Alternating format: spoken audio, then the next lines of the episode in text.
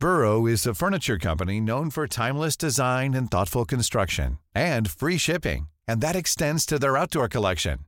Their outdoor furniture is built to withstand the elements, featuring rust-proof stainless steel hardware, weather-ready teak, and quick-dry foam cushions. For Memorial Day, get 15% off your Burrow purchase at burrow.com slash ACAST and up to 25% off outdoor. That's up to 25% off outdoor furniture at burrow.com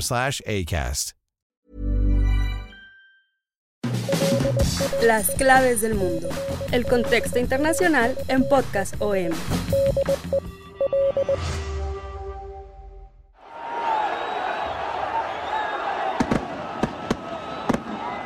El pasado domingo 8 de enero, una horda de miles de simpatizantes del expresidente Jair Bolsonaro invadió y causó graves destrozos en las sedes de la presidencia, el Congreso y la Suprema Corte de Brasil, en su intento por derrocar por la fuerza al presidente Luis Ignacio Lula da Silva y devolver al poder al líder de extrema derecha. En el peor ataque a las instituciones brasileñas desde el fin de la dictadura a mediados de los 80 del siglo pasado. El asalto golpista duró cuatro horas y dejó un balance de unos 1.800 detenidos, aunque prácticamente la tercera parte ha sido puesta en libertad por cuestiones humanitarias. Las acusaciones crecen en contra de autoridades políticas y de seguridad y se encuentran más pruebas de que cercanos a Bolsonaro podrían estar detrás de este intento de provocar un golpe de Estado en Brasil. Mientras tanto, en Perú, un mes después de la destitución y arresto del ahora expresidente Pedro Castillo, el país andino continúa hundido en una crisis social y política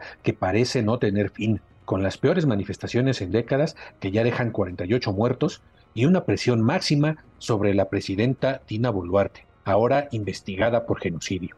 Y estas solo son dos muestras de las más visibles y escandalosas de una fragilidad política que viene arrastrando el continente latinoamericano y el del Caribe desde inicios del siglo XXI y que en este 2023 será una fuente de alarma en todo el subcontinente. Pero ¿quién está detrás de este intento de golpe en Brasil? ¿Por qué Perú vive en crisis perpetua? ¿Qué está pasando en el continente? ¿Qué está viviendo Latinoamérica? ¿Y por qué eh, varios países están viviendo crisis similares de esto le vamos a hablar en este primer podcast del 2023 de las claves del mundo. Bienvenidos. Los saludamos con mucho gusto de nuevo en esta nueva era de las claves del mundo que iniciamos 2023 con todo y pues no podría ser de otra forma. Ya van yo creo que tres años con este, que estamos viviendo eh, situaciones inéditas, ¿no? Todavía yo recuerdo en años pasados en este oficio del periodismo, cuando eh, diciembre y principios de enero, pues prácticamente eran meses muertos donde no pasaba nada, pero algo está pasando en el mundo, algo está cambiando, que sobre todo en 2021, 2022 y ahora vemos en 2023, pues se suceden los acontecimientos de forma vertiginosa y todos nos anuncian pues cambios en la composición del mundo. Y para analizar pues este caso que vamos a hablar en esta ocasión, saludo con mucho gusto a mi compañero y amigo de la sección de Mundo del SOC de México, Jair Soto. Jair, ¿cómo estás? Bienvenido a las claves del mundo en este 2023. Víctor, nuevamente un gusto compartir micrófonos contigo en este nuevo año. Saludo a todos nuestros escuchas por seguirnos acompañando un año más. Eh, no sin antes desearles un feliz año y pues que todos sus propósitos se puedan cumplir. Y sí, efectivamente es un tema pues muy delicado porque estamos viviendo nuevamente una crisis social muy convulsa regional. Parece ser que en 2019 todos los países estaban registrando movilizaciones y por la pandemia esto se apagó y una vez que la pandemia empieza a, a acabar, y otra vez empieza a vivir esta ola de manifestaciones, sobre todo aquí en América Latina. Y sí, efectivamente, eh, todo parece indicar que va de la mano con esta ola roja que ya habíamos analizado anteriormente en entregas anteriores de las claves del mundo. Y ahora que eh, se está posicionando esta corriente de política de izquierda en América Latina, pues están reaccionando eh, grupos de derecha, pero también hay acciones de, izquierda que parecen ser como actos de venganza en cuanto la derecha estuvo gobernando eh, dichos países. Pero eh, aquí vamos a iniciar con el tema de Brasil, como ya adelantabas, Víctor, que se ha visto en un momento muy delicado en su historia, en el que pues vivimos la toma de los tres principales símbolos de la República brasileña. Estamos hablando de la Corte Suprema, el Congreso y el Palacio Presidencial. Estamos hablando de un tipo eh, de evento que sería recordado por la historia del país y eso que si consideramos que Brasil pues ha pasado por golpes militares, ha pasado por, diversas agitaciones sociales desde su independencia en 1822, pero sí podemos decir que nunca antes los brasileños habían sido testigos de un desprecio tan generalizado por las instituciones eh, políticas y, esta amenaza a los órganos democráticos está representada por, digamos, el ala más radical de los simpatizantes del expresidente Jair Bolsonaro. Estamos hablando de gente que, pues, eh, curiosamente presenta perfiles muy diversos, pese a que Bolsonaro es una tendencia de extrema derecha, la gente, incluso de diferentes clases sociales, apoyan a Jair Bolsonaro y están detrás de estos movimientos bolsonaristas que están en contra de, Lula da Silva, de, de que la izquierda regresara al país y sobre todo todos ellos convergen en un odio hacia el comunismo que según ellos está encarnando precisamente Lula da Silva y que pues prácticamente está siendo ejercida por un núcleo duro de estos partidarios acérrimos y pues muchos de ellos son también teóricos de la conspiración que están alimentándose con noticias de desinformación masiva y que sobre todo está circulando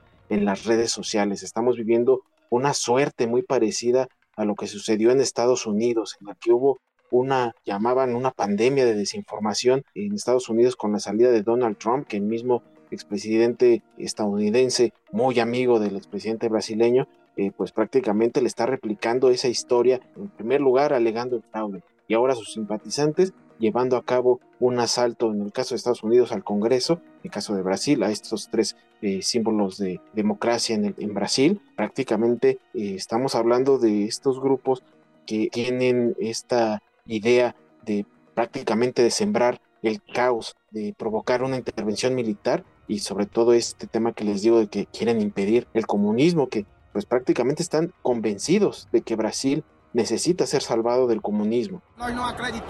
No creemos que este proceso haya sido democrático. Hay varios indicios de que hubo fraude, hubo corrupción.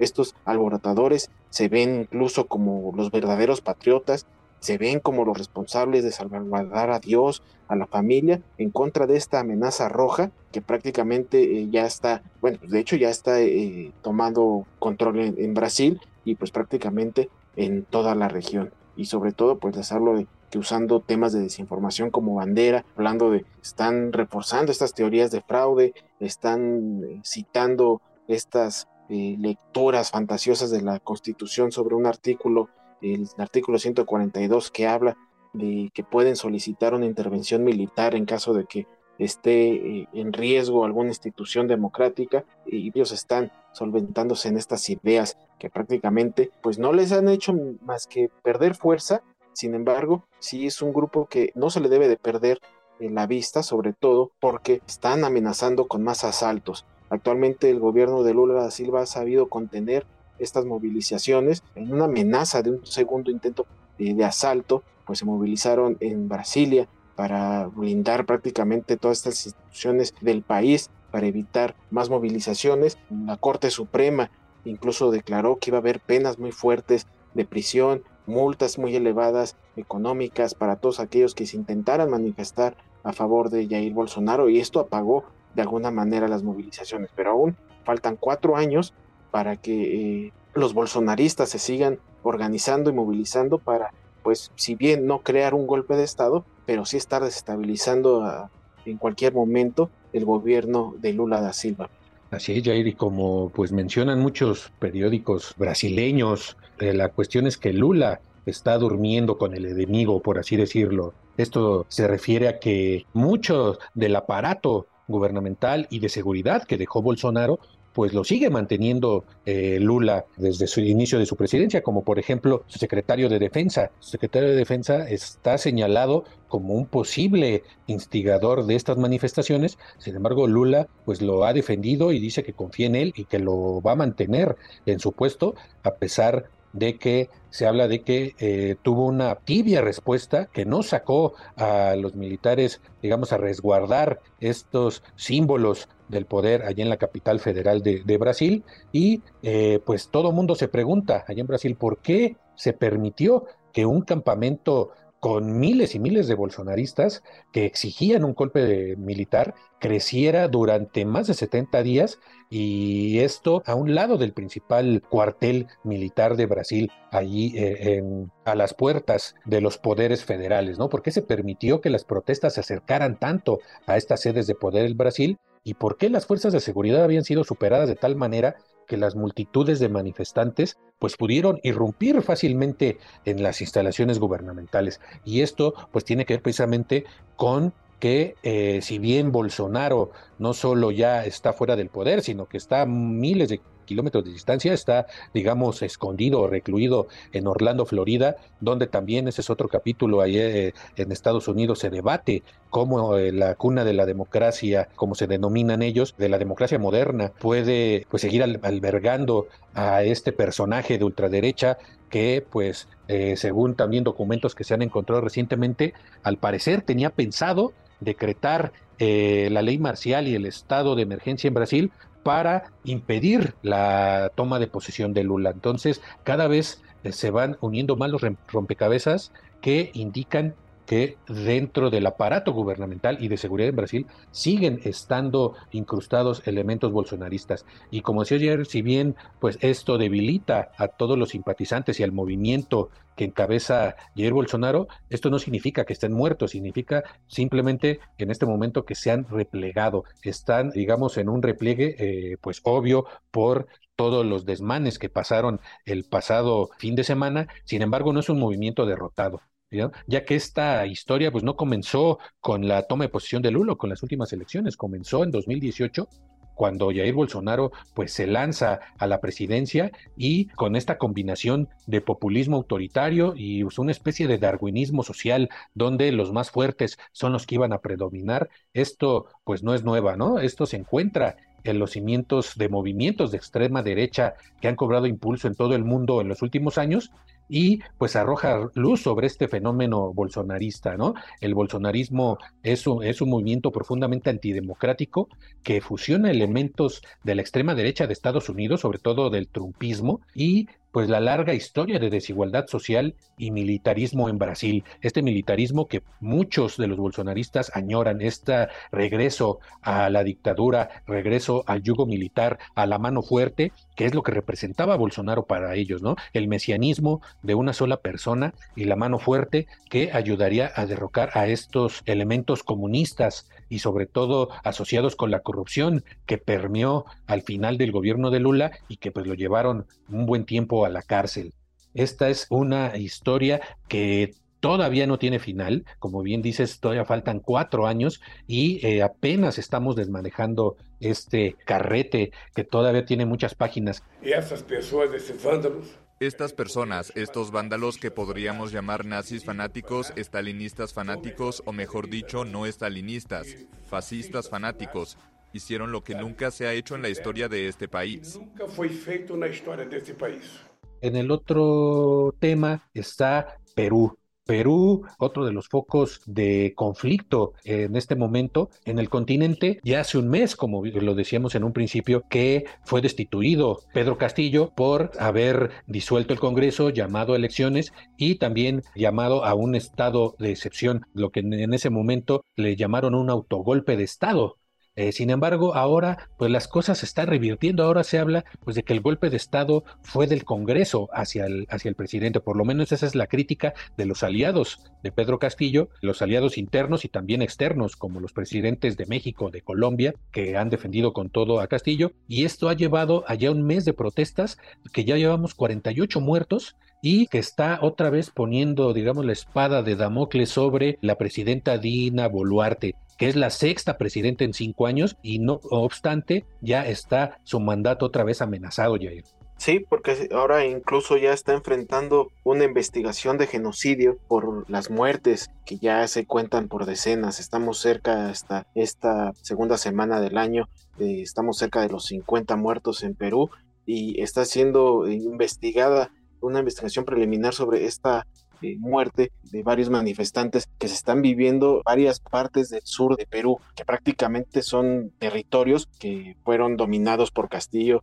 en las elecciones presidenciales del 2021 y sobre todo que pues eh, se están reforzando conforme pasa el tiempo debido a que eh, Dina Boluarte, la presidenta, se quiere mantener eh, más de un año en el poder y pues prácticamente toda esta gente lo que está exigiendo ya ni siquiera es la restitución de Pedro Castillo como presidente, sino más bien están pidiendo que se disuelva el Congreso y sobre todo que se adelanten elecciones eh, presidenciales porque prácticamente Dina Boluarte no está representando al 50.8% que votó por Castillo en 2021 y prácticamente esta es una violación a la democracia dentro de Perú en el aspecto en el que los está gobernando un presidente que no fue elegido democráticamente, no fue elegido por mayoría del pueblo. Esto es lo que están alegando estos eh, manifestantes peruanos y ahora Dina Boluarte que empezó a recibir el respaldo de algunos países, entre ellos Estados Unidos, y se está viendo eh, tambaleando en esta cuerda llamada Perú, que puede caer pronto, incluso puede ceder eh, más adelante a unas elecciones anticipadas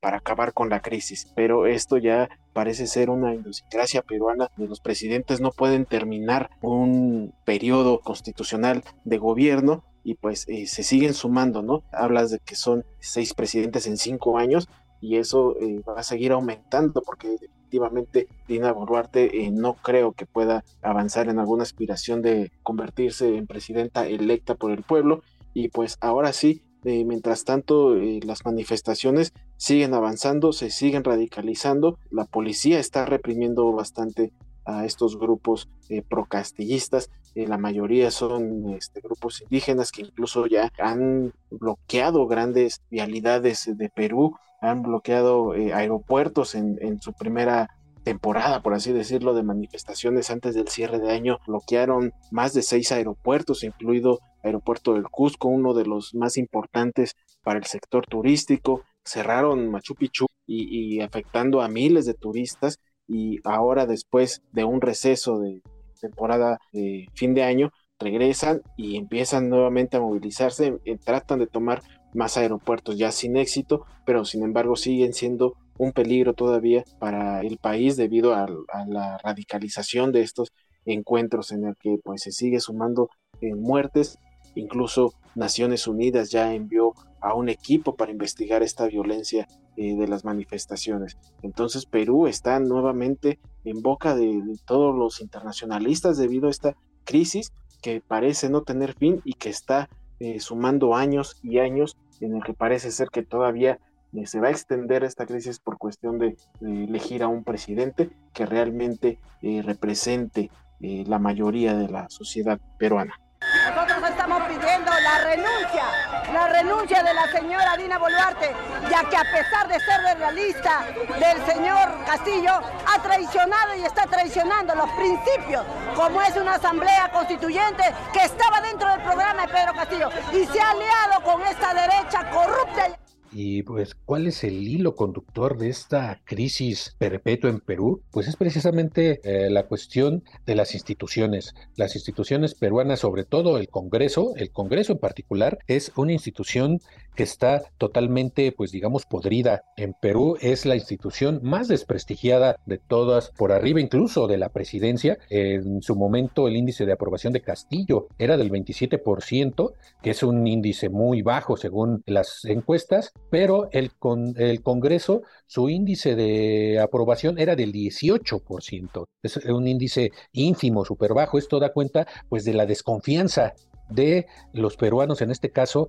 a las instituciones y pues son lo que está en este momento también alimentando las protestas y por el otro lado está la cuestión pues, del clasismo y del racismo que ya habíamos hablado en los últimos podcasts de del año pasado sobre esta crisis peruana y es precisamente pues lo que está llevando a el sur de Perú, precisamente al Cusco que mencionaba Jair, a ser el epicentro de estas protestas, ¿no? Porque es pues la zona más marginada, ¿no? Es, ha sido eh, el sur de Perú marginado durante mucho tiempo y ha sido, digamos, de tendencia eh, de izquierda y por eso pues los partidarios de Castillo son en su mayoría de esta zona del país y tenían grandes esperanzas de que este maestro rural que no tenía vínculos con ningún grupo de poder, pues les iba él, él sí a brindar una mejor representación a los peruanos y sobre todo a los peruanos pobres, ¿no? Esta cuestión de la representación, que esta parte de Perú no se siente representada por ningún poder, obviamente por el legislativo para nada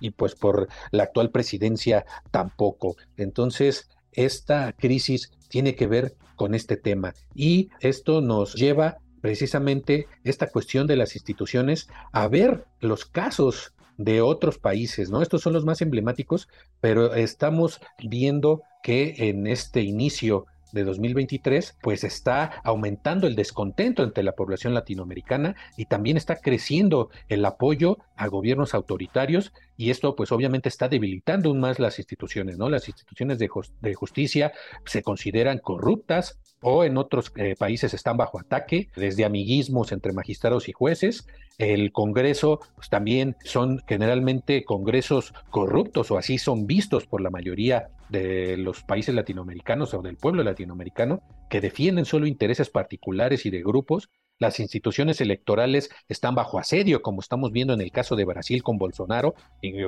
podemos irnos al caso de Estados Unidos con Donald Trump, aunque no es latinoamericano, pero pues nos permea totalmente eh, la política de Estados Unidos a todo el subcontinente y eh, esto pues hace que la concentración de poder por parte de los presidentes sea aún mayor y esto pues anuncia precisamente el debilitamiento de las instituciones y lo estamos viendo en varios casos, por ejemplo en Centroamérica y en Sudamérica, Jair. Efectivamente, y muy cerca de nosotros tenemos precisamente a El Salvador, con el presidente Nayib Bukele, que paradójicamente es uno de los presidentes que más aprobación de su población tiene en su forma de gobernar, sin embargo, en el exterior es de los más acusados por eh, adoptar eh, medidas drásticas para cooptar las instituciones democráticas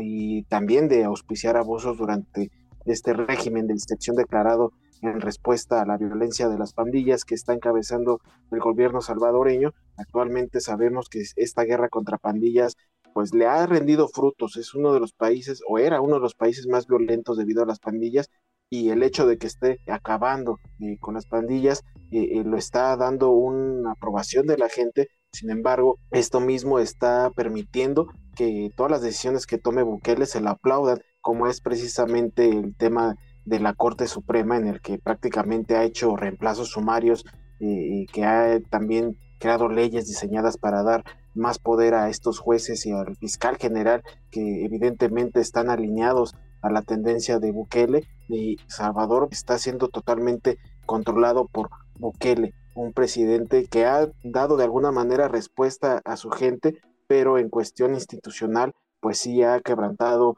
eh, constitucionalmente ciertas leyes que le daban cierta autonomía a estas instituciones, pero pues que ahora son controladas totalmente por el, el buquelismo. Y por otro lado, otra de las eh, naciones que, bueno, ya es un caso de, años, pues es Nicaragua. Nicaragua, eh, gobernado actualmente por el régimen de Daniel Ortega, eh, ha sido duramente criticado y pues con obvias razones debido a toda la censura que ha tenido en contra de la oposición, su persecución, su encarcelamiento de de todos estos opositores, pues ha permitido que los que se quedaron sean presos y, los que no fueron presos huyeron del país. Y aparte, estamos hablando de, gente, de periodistas, del clero, que el hecho de no estar de acuerdo con el régimen de Ortega los hace enemigos del Estado y, y, son perseguidos. Y actualmente también el hecho de que en las elecciones hayan prohibido la participación de la oposición ha permitido que prácticamente todos, bueno, de hecho todos los municipios, todos los departamentos de Nicaragua ya estén gobernados por el partido sandinista, por el partido de, Daniel Ortega. Y de esta manera, pues prácticamente está controlando todo el país, todo eh, su, equipo eh, político, pues ya está gobernando estos municipios de Nicaragua y pues no le dio ya ni siquiera un respiro a la oposición a, todo aquello que parezca que se contrapone a Ortega ya es declarado enemigo y actualmente estamos viendo una de las peores cifras de, presos políticos en Nicaragua incluso en su festividad de fin de año en el que declaran, más bien dan indultos a ciertos prisioneros, pueden eh, liberarse a asesinos, asaltantes, pero un preso político ellos ni siquiera están considerados en la lista, son como la,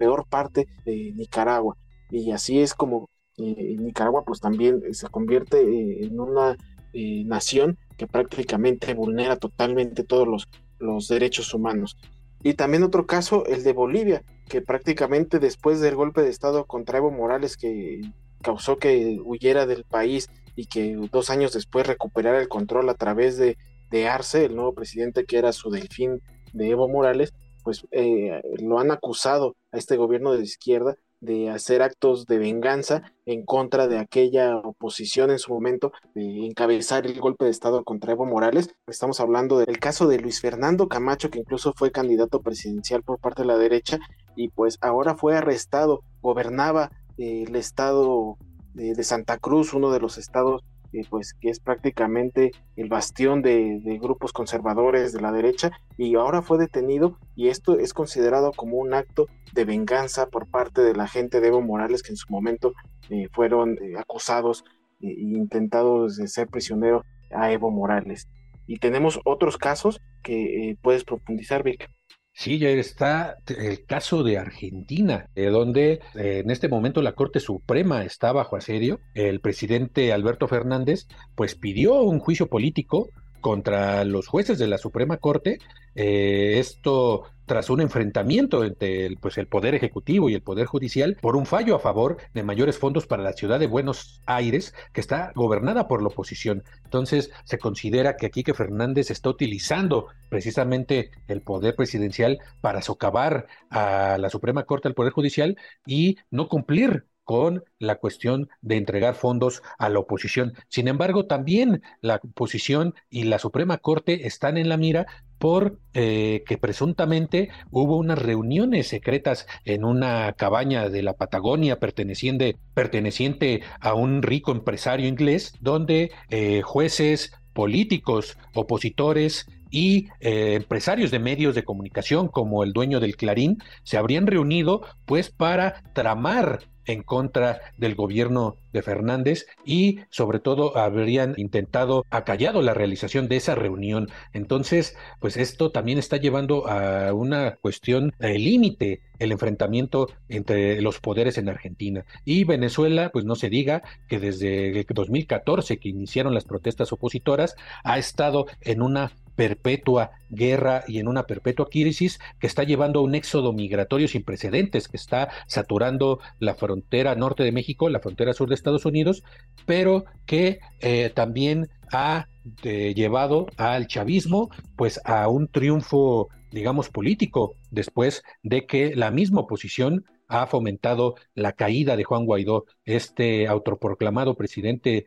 eh, legítimo de Venezuela, líder del Parlamento, que pues desde el 2020 ya habían acabado sus funciones, sin embargo, con la venia de Estados Unidos, Europa y otros países, se mantuvo como supuesto representante del poder en Venezuela eh, para combatir al régimen de Chávez. Sin embargo, la oposición dice ya basta, no ha logrado nada y el chavismo en este momento otra vez está pactando y está dialogando con el gobierno de Estados Unidos. Entonces, esto provocó que eh, los eh, grupos opositores en la Asamblea eh, Paralela Venezolana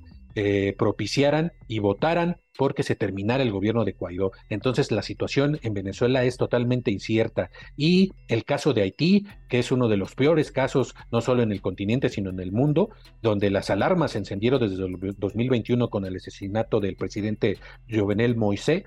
y a tres años de esto, ahora eh, Haití no tiene gobierno, no tiene parlamentarios electos, no hubo elecciones, una democracia está agonizando y esto ha provocado que las pandillas son las que reinen. Y así nos podríamos ir con Colombia, con el intento de atentado eh, que actualmente se denunció contra la vicepresidenta Francia Márquez, o en Guatemala, donde la corrupción política es el sinónimo del gobierno, donde ha penetrado instancias judiciales de gobierno, legislativas, electorales y a las cúpulas empresariales, donde se persigue a fiscales anticorrupción y hay juicios contra periodistas por destapar la corrupción en el gobierno. Y el caso, por ejemplo, de Ecuador, donde el crimen organizado y los cárteles del narcotráfico están capturando todas las estructuras del Estado y tienen en jaque actualmente al gobierno. Este es el panorama tan difícil que vive el continente y que ha hecho que incluso Human Rights Watch lance la alerta de que el panorama de los derechos humanos y de la gobernabilidad en el continente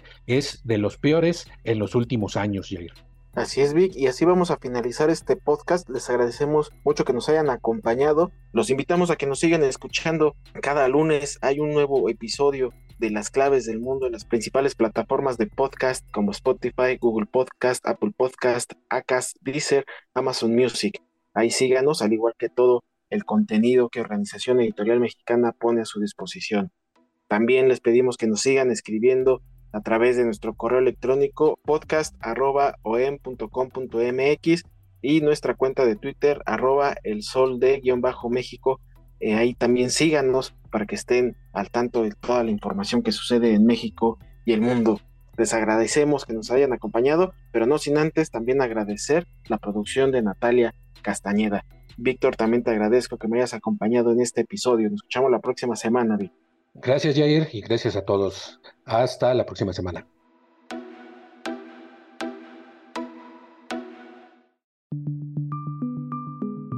Es una producción de la Organización Editorial Mexicana.